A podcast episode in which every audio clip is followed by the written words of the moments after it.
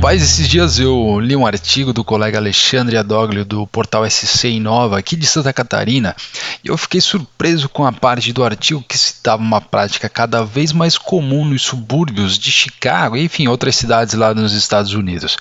As pessoas elas estavam colocando seus celulares particulares pendurados em árvores localizadas em estacionamentos de lojas da Amazon para coletar pedidos feitos por pessoas e fazer as entregas para essas pessoas com antecedência. A galera que faz esse tipo de estratégia trabalha para um serviço cada vez mais comum nos Estados Unidos, o serviço chamado Amazon Flex. Ele simplesmente permite que pessoas comuns possam fazer entregas de mercadorias com seus próprios carros, e com isso elas dão os seus, entre aspas, jeitinhos para conseguir o melhor desempenho possível para ganhar uns trocados a mais por mês.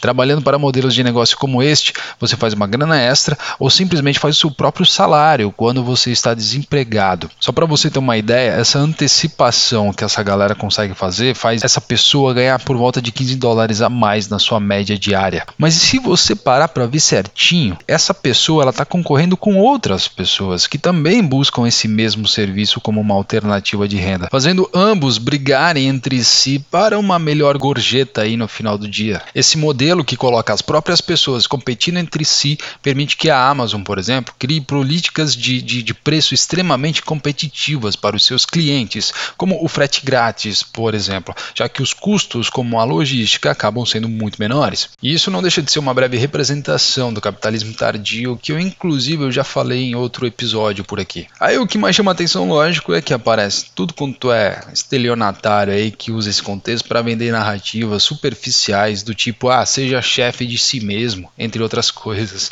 Na prática, meu caro, isso é muito mais complexo do que parece. As consequências nem sempre são explicadas para você. E é aí que mora o perigo. Esse caso é o típico de narrativa que é construída ao redor do, do que é chamado como DID Economy, um modelo cada vez mais comum da economia de mercado na qual você se disponibiliza em termos de tempo, de recursos próprios, para ganhar uma grana a favor de uma demanda específica de mercado. Parece simples, não é? Se eu trabalho como Uber, eu faço minha própria renda com o meu próprio carro e, e horário a partir da demanda das pessoas por deslocamento. Logo, eu sou livre para construir a minha própria jornada e eu sou remunerado por isso. De fato, você é responsável por tudo e o seu rendimento será proporcional. Mas dizer que a liberdade é premissa da sua escolha, meu caro, aí tem uma armadilha muito perigosa.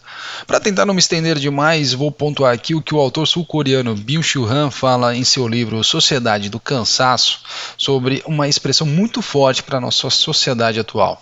A expressão a sociedade do desempenho. Essa sociedade ela é baseada num verbo modal positivo chamado poder.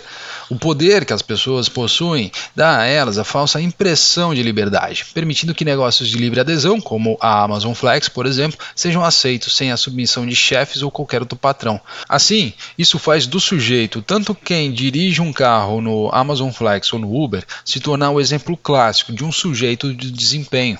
Assim, ele se torna ao mesmo tempo o patrão e o servo de si mesmo, criando uma pressão de esgotamento não apenas para fazer o que tem que ser feito, mas também para fazer gerando o melhor desempenho possível, como pendurar celulares no estacionamento da loja. É importante dizer aqui que o problema não é necessariamente o excesso de iniciativa ou de responsabilidades por si só, mas sim o imperativo do desempenho, como um verdadeiro mandato para essa galera nessa sociedade do trabalho atual. O resultado disso é o excesso de trabalho e o desempenho que desemboca, por exemplo, numa autoexploração.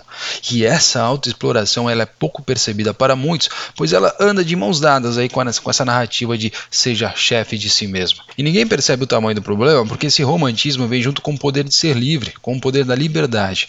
No livro é descrito muito bem o quanto é desafiador, pois há uma certa linha aí muito tênue entre a liberdade e a coerção. E muitas empresas, como a própria Amazon, usam desse discurso para colocar justamente as pessoas contra elas mesmas em troca migalhas aí adicionais nas suas rendas. Por fim, a sua liberdade tão desejada se torna o seu maior problema. Ela o faz ser explorado e explorador ao mesmo tempo, impedindo de diferenciar o agressor e a vítima dessa história. As consequências na saúde mental e física dessa pessoa são assustadoras. Nossa sociedade deverá sofrer com essas dificuldades com cada vez mais frequência. Ou seja, não teremos apenas pandemias para nos preocupar daqui para frente, mas também um cansaço psicológico que pode ser traduzido por burnout, depressão e transtornos de hiperatividade.